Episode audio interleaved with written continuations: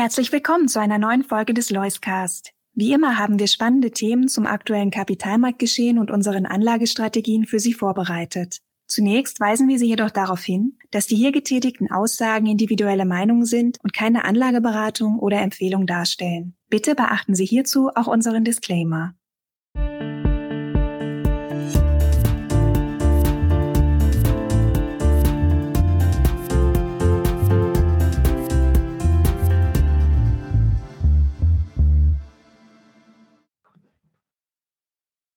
Ich begrüße Sie zum heutigen Loiscast im Dezember 2023 mit Markus Herrmann.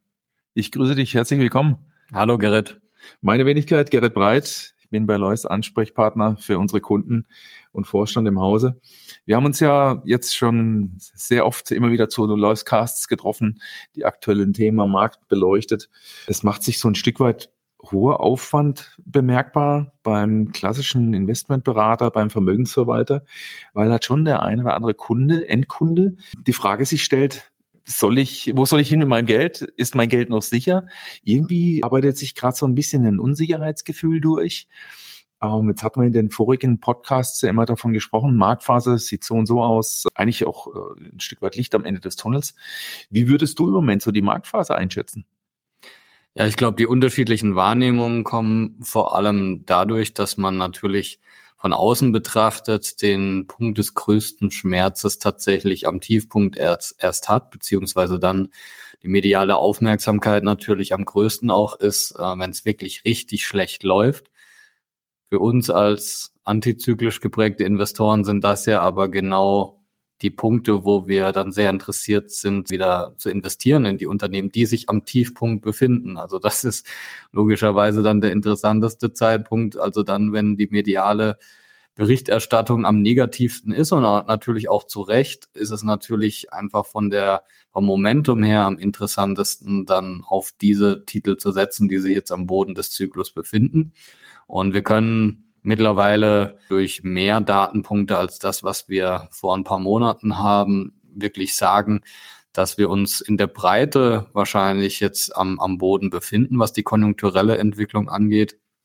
Ähm, ich habe ja schon öfter darauf hingewiesen in den letzten Monaten, dass wir das erwarten würden, aber wir haben jetzt in, in mehreren Daten eben gesehen, IFO-Index, ZEW-Index, Einkaufsmanager-Indizes, dass die Daten sich ähm, leicht erholen auf diesem tiefen Niveau, aber zumindest eine leichte Erholung sich abzeichnet. Und wir bekommen eben mehr und mehr Kommentare auch aus der Wirtschaft, dass der Lagerabbau in vielen Branchen jetzt zum Ende kommt und dass man eine weitere Verschlechterung in den Zahlen nicht mehr sieht auch noch keine signifikante Verbesserung, aber zumindest mal keine Verschlechterung. Und das ist zumindest mal der Anfang einer Bodenbildung.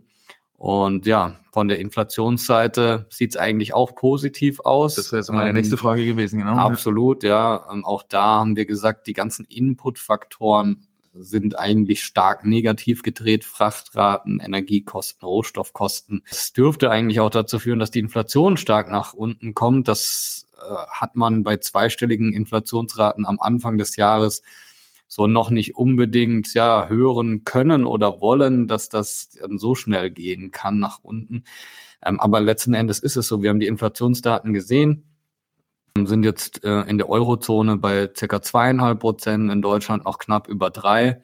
Interessanterweise ist auch die Kerninflation stark zurückgekommen und wenn wir das ganze Thema eben Monat auf Monat betrachten, von Oktober auf November, sehen wir hier sogar deflationäre Tendenzen.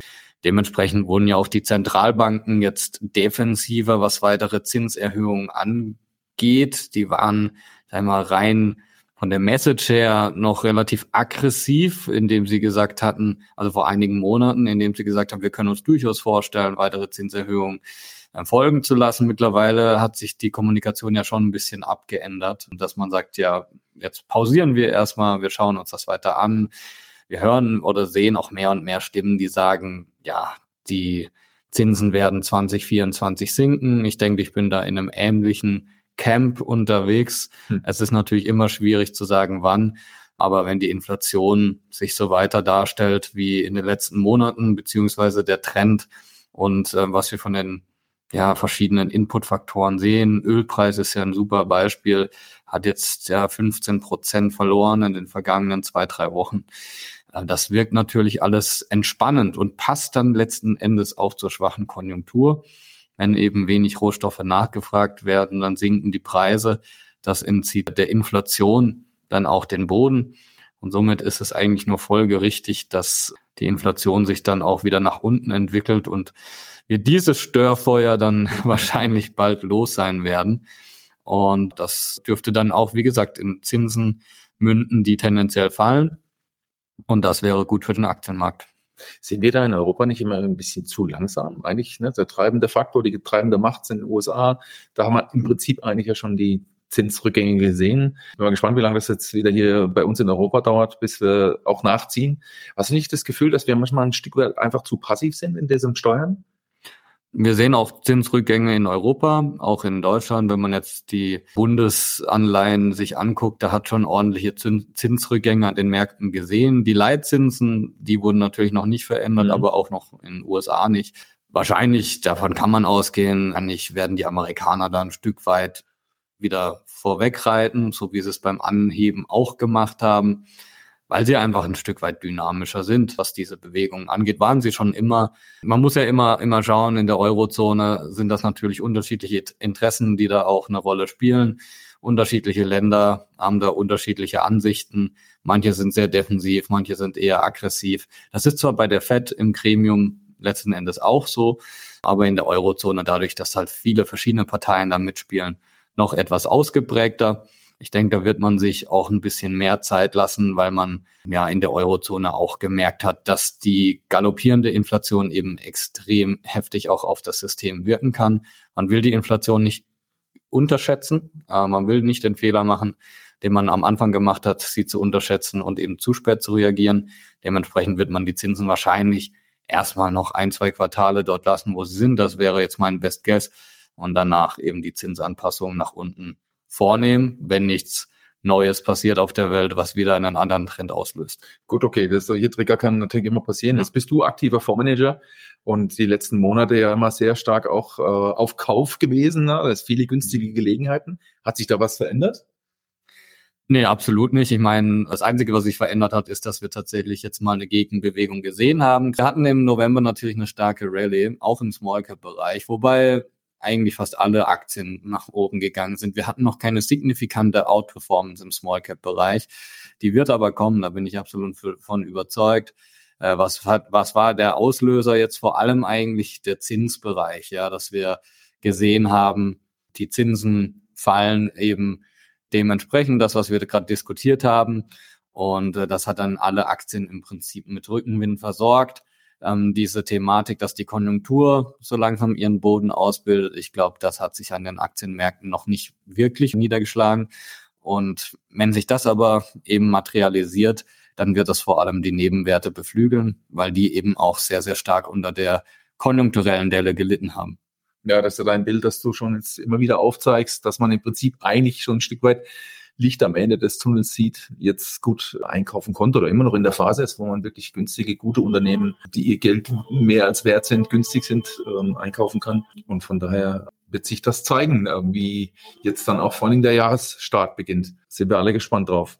Gibt es denn Unternehmen und Bereiche, die du besonders beleuchtest, trotzdem im Moment, die irgendwelche Besonderheiten aufweisen? Oder ist das eher so eine Phase, wo eh alles gleich abgestraft wird, außer jetzt natürlich die besagten sieben großen Werte, die ja irgendwie keine Grenzen kennen scheinbar? Aber gibt es aus deiner Sicht Titel, Branchen, Bereiche, die besonders interessant sind? Ja, wie ich die letzten Male schon oft erwähnt habe, ist es natürlich so, dass man im, im Zyklus dann unterschiedliche Themen hat. Die, es gibt frühzyklische Unternehmen, es gibt spätzyklische Unternehmen. Man muss dann immer schauen, wo stehen wir jetzt gerade im Zyklus und welche Unternehmen sind jetzt eben interessant, welche erreichen als erstes eben diesen Boden im, im konjunkturellen Zyklus. Und das sehen wir eben, ich habe es ja schon angesprochen, der Lagerabbau, gerade in der chemischen Industrie, der kommt jetzt zum Ende. Dementsprechend äh, verbessert sich da die Dynamik. Äh, wir sehen auch Insiderkäufe, beispielsweise bei Lanxess hat der CEO zweimal für je 200.000 Euro gekauft, also keine kleinen Summen, die da investiert werden. Und ja, das alles schürt natürlich dementsprechend dann die Hoffnung, dass es in diesen Industrien bald dreht. Und ja, die Chemieproduktion in Europa ist schon seit langem auf einem sehr, sehr tiefen Niveau. Man muss sich das vorstellen, diese Anlagen, die laufen ja durch, die werden nicht einfach abgestellt oder man kann da irgendwie großartig Teilbereiche abstellen, die sind einfach weniger ausgelastet. Und jeder einzelne, jedes einzelne Kilogramm an mehr Produkt, das im Prinzip da durchläuft, hat natürlich eine sehr, sehr hohe Marge, weil die Masse der Kosten sowieso da sind, weil die Anlage eben läuft. Und dementsprechend wird auch der Ergebnisbeitrag, der einfach nur über eine bessere Auslastung, Auslastung dieser ja. Werke kommt, durch eine konjunkturelle Erholung, wird eben massiv sein. Und das war auch in der Vergangenheit so. Also jeder, der irgendwie ein Gefühl dafür bekommen möchte, wie groß das Ergebnispotenzial auch bei diesen zyklischen Unternehmen ist, der muss sich im Prinzip einfach nur die letzten Jahre mal anschauen. Ähm, denn wir hatten viele Situationen, wo das eben konjunkturell mal ein bisschen schwieriger aussah, wie zum Beispiel in 2020 mit einer äh, dann starken Erholung in 2021. Also das kann von einem Jahr auf das andere kann das extreme Sprünge bei den, bei den Gewinnen bedeuten und dementsprechend natürlich auch bei den Aktienkursen. Jetzt haben wir auf der politischen Ebene natürlich auch ein Erdbeben gehabt mit dem Kürzen von Budgets. Auf einmal sind Gelder äh, nicht verfügbar, wie eigentlich eingeplant. Wie sieht das die Wirtschaft im Moment? Es ist schon ein bisschen Zeit vergangen. Wie sind da deine Gespräche bisher verlaufen? Ja, die Summen, die da natürlich im Raum stehen, sind schon relativ hoch. 60 Milliarden oder mehr, die eingespart werden müssen. Ähm, das sind keine, keine Kleinigkeiten. Aber es ist gleichzeitig auch klar, wo eigentlich der Schuh drückt, also wo die großen Ausgabentöpfe sind und ja, was man vielleicht eher nicht anrühren sollte, um nicht weiter die Wettbewerbsfähigkeit von Deutschland zu gefährden. Und ich gehe davon aus, dass man ja im Sozialbereich die ein oder andere Maßnahme ergreifen wird. Forderungen werden ja lauter, dass beim Bürgergeld angesetzt werden muss beispielsweise, dass auch Subventionen gestrichen werden müssen dass man überlegt auch, ja, muss man jetzt unbedingt 10 Milliarden für eine Chipfabrik ausgeben oder könnte man das Geld wirklich nicht anders äh, dann besser einsetzen? Also das sind, denke ich, Dinge, die man in Erwägung ziehen muss. In der Wirtschaft selber besteht hier und da etwas Unsicherheit, wenn es eben um Unternehmen geht, die sehr stark von öffentlichen Auftraggebern abhängig sind. Ja, also der IT-Service-Bereich ist hier zu nennen, beispielsweise Unternehmen, die IT-Dienstleistungen verkaufen an öffentliche Auftraggeber, an Behörden, an Schulen und so weiter und so fort. Selbst wenn da nicht gestrichen wird im Budget, wird nichtsdestotrotz eine Unsicherheit aktuell bestehen, ja, weil keine Behörde oder kein, keine Kommune weiß natürlich, wie viel Geld habe ich denn nächstes Jahr eigentlich noch aus den verschiedenen Fördertöpfen zur Verfügung. Dementsprechend wird man sich erstmal zurückhalten, wenn es darum geht, neue Ausschreibungen an den Start zu bringen und so weiter und so fort. Also ich gehe davon aus, dass wir in dem Bereich bei den Unternehmen so eine kleine Hängepartie haben werden in den nächsten Quartalen man sollte ja eigentlich bald wissen, woran man ist, aber zumindest in den nächsten drei, vier Monaten könnte es durchaus vorkommen, dass wir beim Auftragseingang bei diesen Unternehmen eine Schwäche sehen werden. Und dann wird es darauf ankommen, ja, wo tatsächlich gespart wird ähm, und ob das wieder aufgeholt wird. Oftmals ist es so in diesen Branchen, dass sich sehr viel auf das vierte Quartal konzentriert, weil gerade die öffentlichen Auftraggeber sehen, oh, ich habe da noch Budget übrig, das muss raus, ja. das muss verarbeitet werden, sonst kriege ich nächstes Jahr weniger Budget. Also das generell auch, ja, das ist, das ist leider so. Also ähm, da müsste man vielleicht generell mal ran an die Systematik, aber das ist tatsächlich so, wie es ist. Budgets werden ausgereizt im öffentlichen Sektor, sonst gibt es eben nächstes Jahr weniger, das möchte keiner, also wird im Zweifel noch was davon gekauft. Wir sind immer sehr sparsam mit unseren Budgets, allerdings äh, investieren wir natürlich auch an der richtigen Stelle. Deswegen bist du ja auch in Mannheim zu sehen. Wir sind am Vorkongress mit ja, fast versammelter, komplett versammelter Mannschaft und äh, stehst dort ja auch zu Gesprächen zur Verfügung. Wir haben auch Gesprächsrunden geplant, das auch als Einladung und Information für unsere heutigen Zuhörer.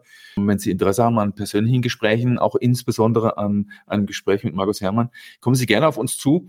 Dann äh, findet man sicherlich noch einen entsprechenden Zeitslot, wo Sie mal wirklich Ihre eigenen Details individuell besprechen können. Würde uns sehr freuen, wenn Sie uns da eine kurze Information geben. Ja, Markus, wir haben heute auch wieder eine Tour de Raison gemacht, einige wichtige Themen behandelt. Vielen Dank dafür. Gerne. Und ich freue mich auf unsere nächsten Loiscast in 2024.